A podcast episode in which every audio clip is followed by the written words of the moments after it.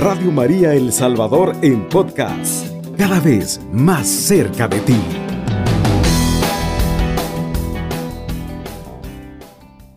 Queridos hermanos y hermanas, muy buenas noches, bienvenidos y bienvenidas a este momento de reflexión que el Señor nos concede para que podamos profundizar sus sagrados misterios, para que podamos adentrarnos un poco más en ese lugar santo donde Él habita y donde poco a poco, según su santa voluntad, nos va mostrando su voluntad, nos va mostrando su deseo para cada uno de nosotros. Debemos estar siempre atentos para escuchar a ese Dios que nos habla, a ese Dios que nos da vida, a ese Dios que nos alimenta, nos sostiene y nos hace hombres y mujeres fecundos para el reino. Me encanta, queridos hermanos y hermanas, la reflexión que hacía San Pablo VI ya hace muchos años, donde hablaba de esa vida de ruido, de ese tumulto, de esas tantas voces de nuestra ruidosa y en extremo agitada vida moderna. Y es que son tan actuales esas palabras, son tan reales y que como que a medida que va transcurriendo el tiempo, se van convirtiendo en más objetivas, en más descriptivas de nuestra experiencia diaria. Es que cuando venimos a darnos cuenta se terminó la semana es que cuando venimos a darnos cuenta se terminó el mes. Y así sucesivamente se nos va pasando el tiempo, se nos va pasando la vida. Y no siempre tenemos los suficientes espacios en nuestra vida ordinaria para meditar, para reflexionar, haciendo un alto en el camino acerca de esas cosas que Dios va obrando. Qué importante es que nosotros hagamos en nuestro día a día un momento de silencio, un momento de interiorización, para que entremos en esa intensa vida interior de oración personal, en donde nos encontramos con nosotros mismos, pero que sobre todo nos encontramos con Dios. Desde el viernes hace 15 días venimos o hemos comenzado una reflexión de la historia de la salvación en clave de fraternidad. Estudiando y reflexionando cómo en el seno de Dios, en el corazón amoroso de Dios, el proyecto original de vida fraterna es el que es transmitido a nuestros primeros padres. Y decíamos en aquella oportunidad que hemos sido creados, hermanos, en primer lugar porque Dios es nuestro Padre, y en segundo lugar, porque Dios es nuestro Señor.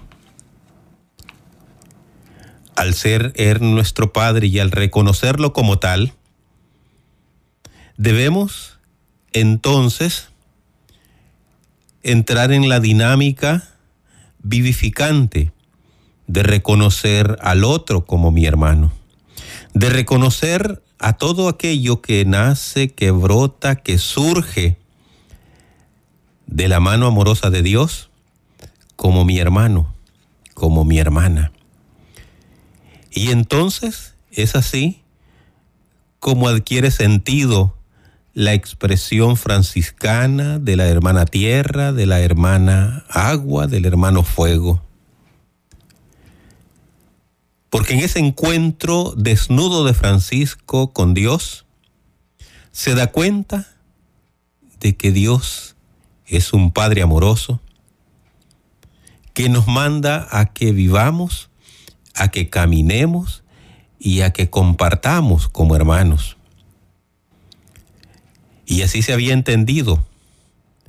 Pero Francisco aquel sentido de fraternidad lo extiende hasta la idea de la fraternidad universal, de la fraternidad cósmica, en donde todo adquiere sentido en la mano de Dios, en donde todo adquiere un propósito en el deseo de Dios. Por eso Cristo viene y recopila todo y se lo va a entregar a Dios en la plenitud de los tiempos. Sin embargo, ese proyecto amoroso de Dios, ese deseo de Dios, de que vivamos como hermanos, de que seamos hermanos, de que caminemos como hermanos, muy pronto se vio destruido. Y eso es lo que vamos a tratar de reflexionar en esta noche. Por eso el tema se llama la fraternidad rota. Cómo se introduce el pecado entre nosotros y entre nosotras. Y es que en el Génesis nos va a decir, capítulo 3, pero la serpiente era astuta más que todos los animales del campo que Dios había hecho, la cual dijo a la mujer, con que Dios les ha dicho, no coman de todo árbol del huerto. Y la mujer respondió a la serpiente, del fruto de los árboles del huerto podemos comer, pero del fruto del árbol que está en medio del huerto, dijo Dios, no comerán de él, ni le tocarán, ni para que no mueran. Entonces la serpiente dijo a la mujer, no morirán, sino que Dios sabe que el día que coman de él serán abiertos sus ojos y serán como Dios, sabiendo el bien y el mal. Y vio la mujer que el árbol era bueno para comer, era apetitoso y que era agradable a los ojos, y el árbol codiciable para alcanzar la sabiduría.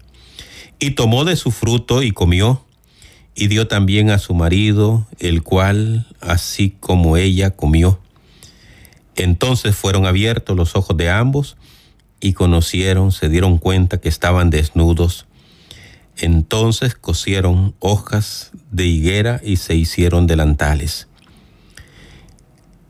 Y oyeron la voz de Dios que se paseaba en el huerto al aire del día. Y el hombre y su mujer se escondieron de la presencia de Dios entre los árboles del huerto. Mas Dios, Dios llamó al hombre y le dijo, ¿dónde estás? Y él le respondió, oí tu voz en el huerto y tuve miedo porque estaba desnudo y me escondí. Y Dios le dijo, ¿quién te enseñó que estaba desnudo? ¿Has comido del árbol que yo te mandé que comieras? Y el hombre le respondió, la mujer que me diste por compañera me dio del árbol y yo comí. Entonces Dios dijo a la mujer, ¿qué es lo que has hecho? Y dijo la mujer, la serpiente me engañó y comí. Palabra de Dios, te alabamos Señor. Queridos hermanos y hermanas, en esta lectura después de que el escritor bíblico nos habla de las maravillosas obras que habían salido de las manos de Dios y las instrucciones iniciales que había dado el Señor Ahora aparece un actor invitado no muy especial como es la serpiente y se acerca a la mujer con una mentira. Así que Dios les ha dicho que no coman de ninguno de los árboles que están en el jardín. Así se acerca el mal Así se acerca Satanás a nuestras vidas engañándonos. Y la mujer empieza a aclararle, no, Dios no ha dicho que no comamos de todo, solo nos ha dicho que no comamos de este. Desde luego, la serpiente sabía lo que estaba haciendo. Y el hombre, la creación de Dios, la criatura de Dios, cae. Empieza a dialogar, empieza a aclarar cosas que sin duda la serpiente sabía, Satanás sabía. ¿Cuántas veces nosotros empezamos a dialogar con el mal? Empezamos a dialogar con la tentación y terminamos enredados en esas mentiras, terminamos enredados en la falsedad, terminamos enredados en la trampa que el enemigo nos está poniendo. Por eso es que el Salmo 1 es una hermosa bienaventuranza a todo hombre y a toda mujer que no se sienta en la mesa de aquellos que confunden ni camina con los hombres y mujeres que intentan vivir al margen de la voluntad de Dios. Entonces, en este momento se rompe la fraternidad, en este momento se rompe el deseo de Dios, en este momento se rompe el proyecto de Dios. Aquello que Dios había creado con tanto amor, y que se había propuesto cuidar, se había propuesto acompañar, hacer fructificar, florecer, ahora seducido por el mal, seducido por el egoísmo, rompe ese proyecto de Dios. El pecado de Adán es una desobediencia por egoísmo, por falta de fe en Dios.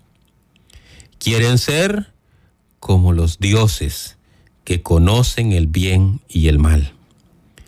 Es decir, quieren ponerse en el lugar de Dios para decidir por sí mismo cuál es el camino de la felicidad sin fijarse en el plan que Dios tiene sobre ellos. Ese, queridos hermanos y hermanas, es la caída del hombre, es la ruptura del plan amoroso de Dios. Continuaremos después de esta pausa, queridos hermanos y hermanas. Madre buena, tómanos de la mano y enséñanos a seguir los pasos de Jesús. Radio María, creciendo junto a ti. 107.3 FM. Volvemos, queridos hermanos y hermanas, seguimos meditando esta segunda lección en este recorrido de la historia de la salvación en clave de fraternidad. Hablábamos de la fraternidad rota y cómo la serpiente engaña a Adán y a Eva diciéndoles que no morirán si desobedecen a Dios, que no caerán en ese alejarse de Dios si les desobedecen y caen.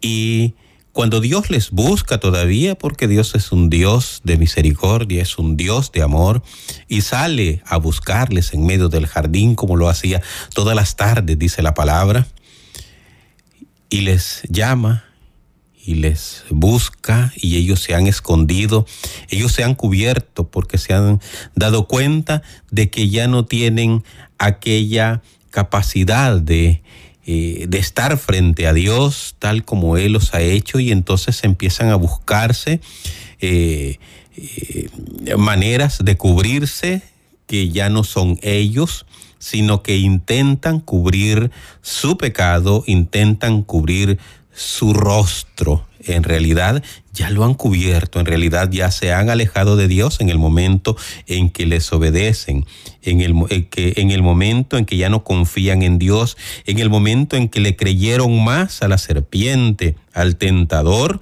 que a Dios, perdieron su confianza en Él, ya no creen que Dios les ha hecho a su imagen y semejanza, capaces de amar y de crear un mundo de hermanos, cada uno quiere ir por su propio lado, cada uno quiere ir por su propio camino. Esta mujer que me diste por compañera, no, fue la serpiente y no ninguno se hace cargo, ninguno se hace responsable de lo que ha hecho y eso los aleja más todavía. Eso eso pone un muro infranqueable entre el hombre y Dios, entre Dios y el hombre. Dios no ha puesto el muro, lo pusimos nosotros, lo hemos puesto nosotros en el momento que dividimos, en el momento que, que, que destruimos la, la fraternidad, en el momento que destruimos la vida de hermanos. En ese momento, queridos hermanos y hermanas, nosotros hemos puesto una barrera que impide que podamos comunicarnos, que podamos haber podamos ver la cara de Dios, que podamos ver su rostro y a partir de entonces el hombre, a partir de entonces, todos nosotros y nosotras seguimos gritando a Dios como lo hace el salmista, Señor, quiero ver tu rostro, Señor, muéstrame tu rostro. Ya no le podemos ver cara a cara. El pecado nos lo impide. El pecado nos dificulta ver a Dios. Él mismo sale a, nuestro encuentro, Él mismo sale a buscarnos, pero nosotros nos escondemos y en vez de reconocer nuestro pecado y en vez de reconocer nuestra culpa responsablemente, empezamos a buscar excusas, empezamos a buscar explicaciones de por qué hemos desobedecido a Dios, por qué hemos vuelto la espalda a ese Dios que nos ha hecho a su imagen y semejanza. Y es que en realidad, queridos hermanos y hermanas, nuestra alma estará siempre en esa en ese deseo de encontrarse, sin embargo, también esa concupiscencia que es herencia del pecado original nos hará buscar el pecado y deleitarnos en él, pero la gracia de Dios es y seguirá siendo más fuerte, la atracción de Dios es y seguirá siendo más fuerte para que volvamos a Él, porque Dios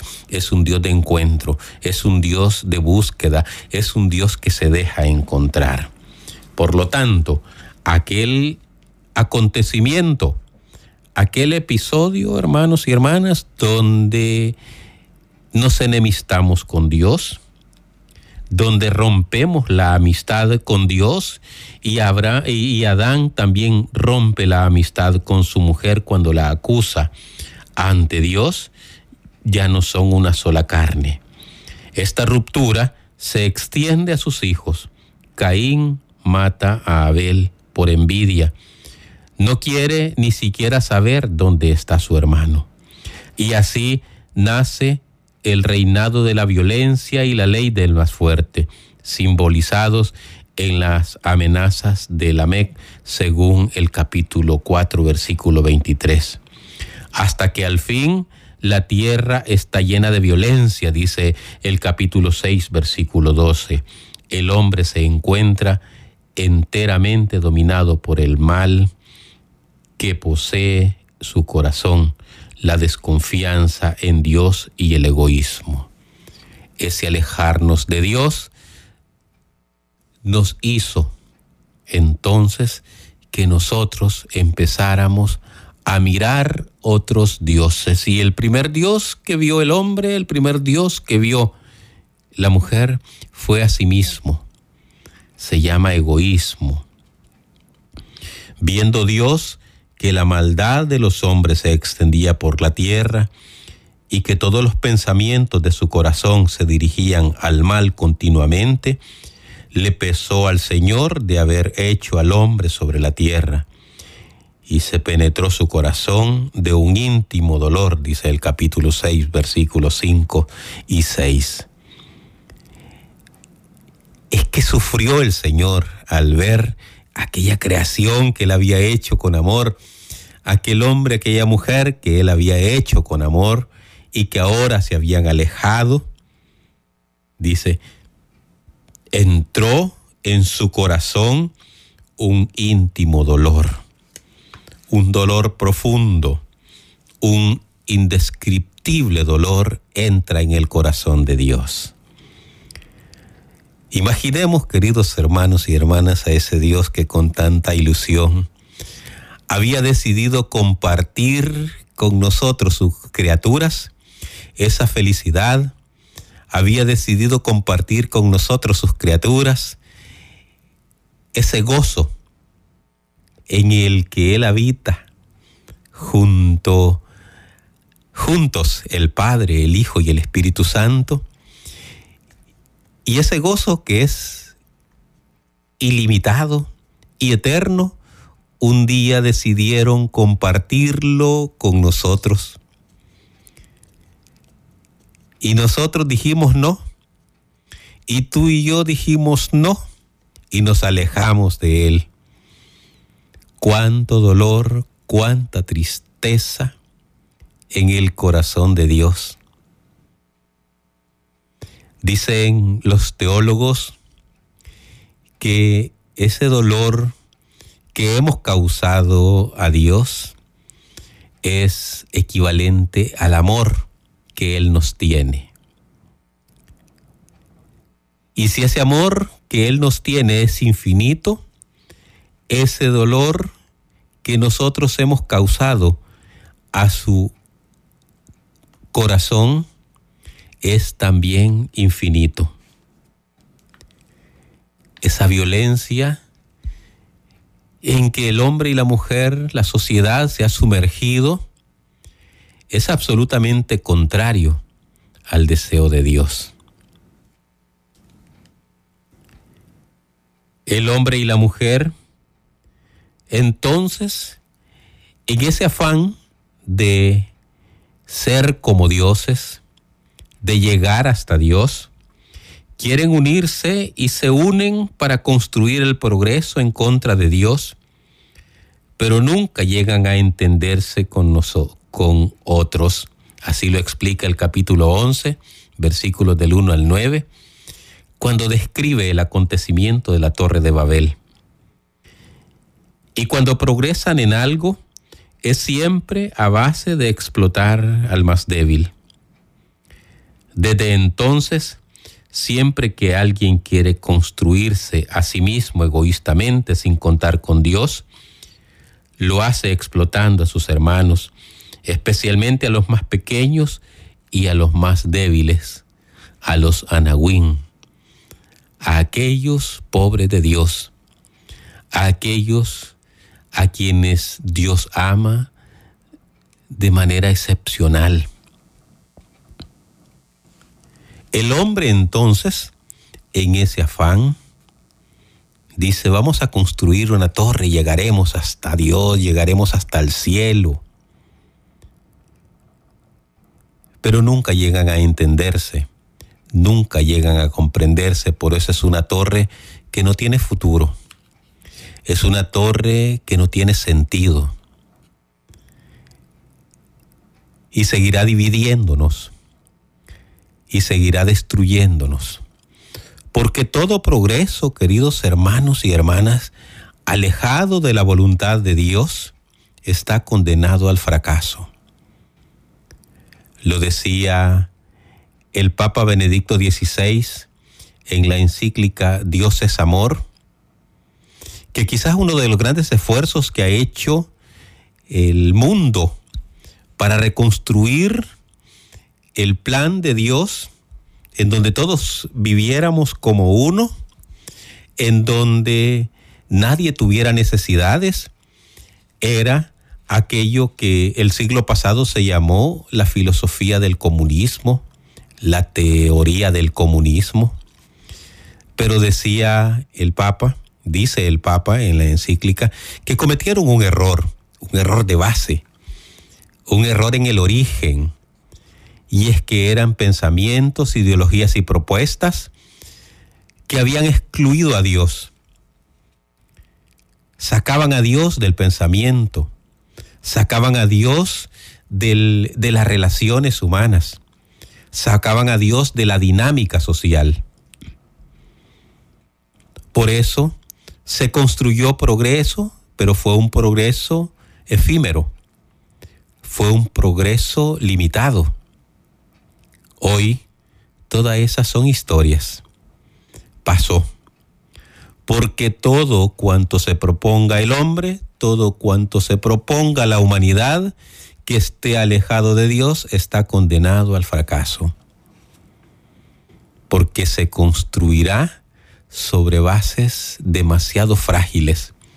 Se construirá sobre bases volátiles.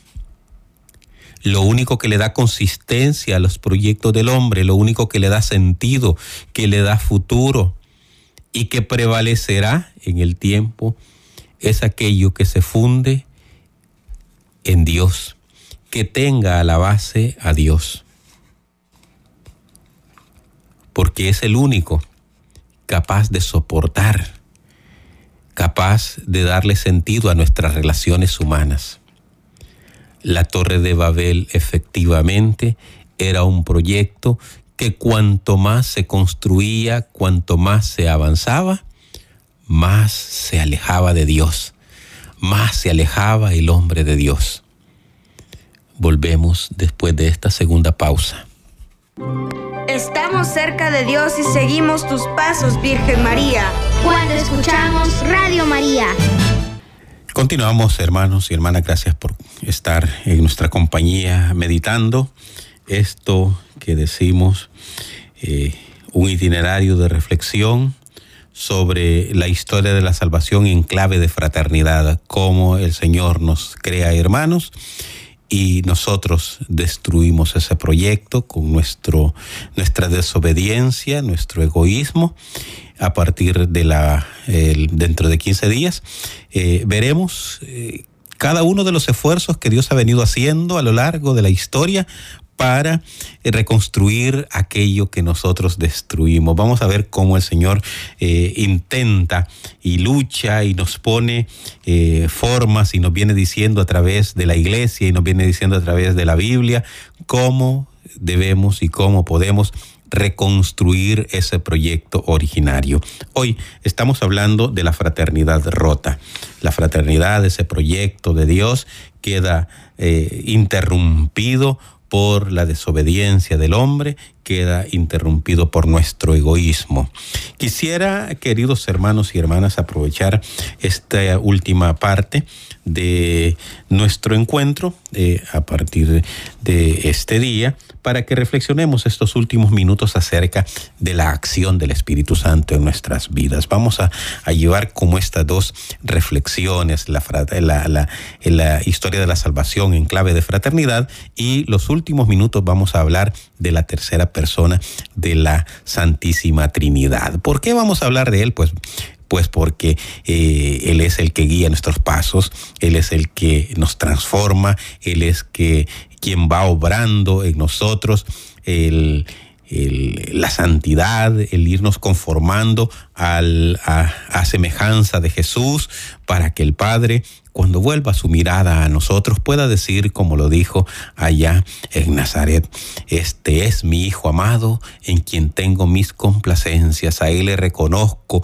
en Él veo a mi Hijo, y esa obra la viene haciendo el Espíritu Santo con la ayuda de la Santísima Virgen María.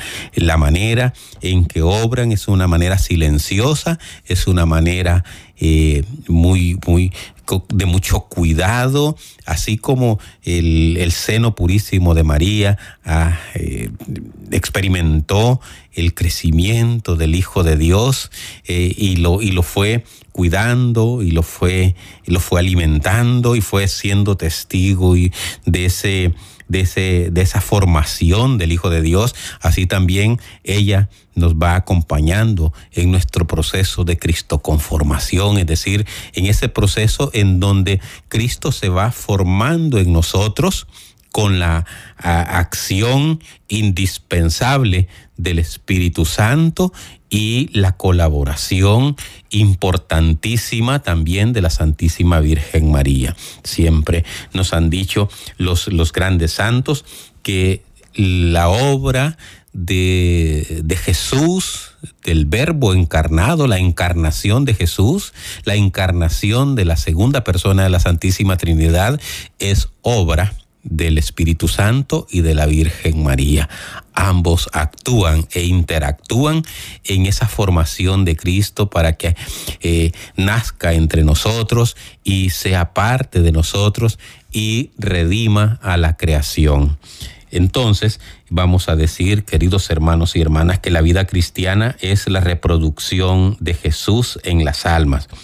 Y la perfección, que es una reproducción fidelísima y perfecta, consiste en la transformación de las almas en Jesús. Qué importante es que nosotros eh, tomemos conciencia de que cada oración, que cada eh, participación en un sacramento de manera viva, de manera consciente y de manera eh, activa, nosotros vamos reproduciendo en nosotros, gracias a la acción del Espíritu Santo, a Jesús. Poco a poco nuestras almas se van convirtiendo en ese Jesús amado por el Padre, en ese Jesús amado por los ángeles. Es eh, la doctrina de San Pablo que nos expone repetidamente en sus admirables cartas. ¿Acaso no os conocéis a vosotros mismos porque Cristo Jesús vive en ustedes, dice San Pablo.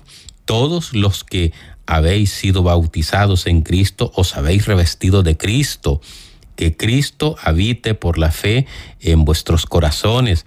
A los que previó, los predestinó a que se hicieran conformes a la imagen de su Hijo He aquí, queridos hermanos y hermanas, algunas expresiones de las muchas que el apóstol San Pablo nos habla acerca de la vida cristiana y de ese proceso en que nosotros vamos mediante esa inhabitación hermosa eh, y hasta cierto punto incomprensible del Espíritu Santo en nuestras vidas.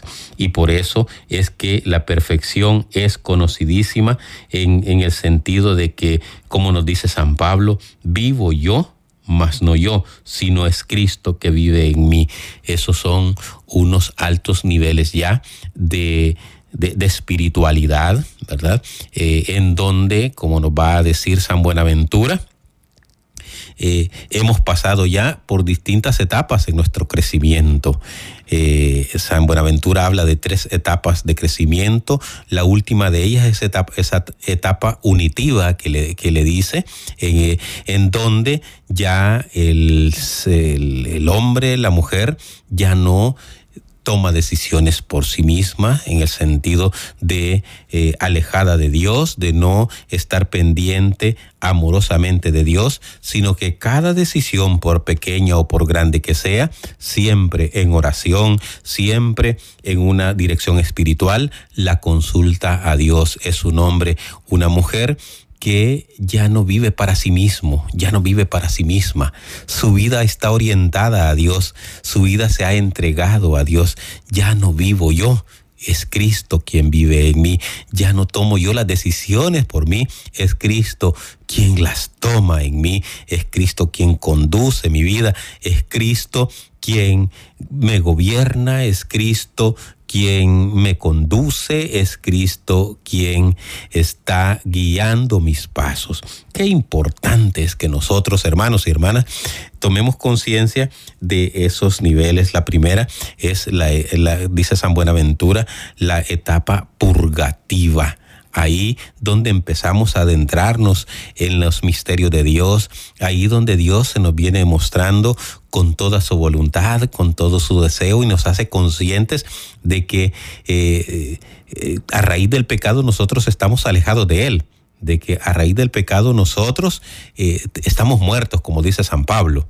el pecado nos, nos convierte en hombres y mujeres muertos ante Dios. Luego viene una etapa iluminativa, dice San Buenaventura, en donde el Espíritu Santo nos hace ver y reconocer ya no solo nuestros pecados, sino que también nos va mostrando los caminos amorosos de Dios y aquella vocación especial a que nos llama.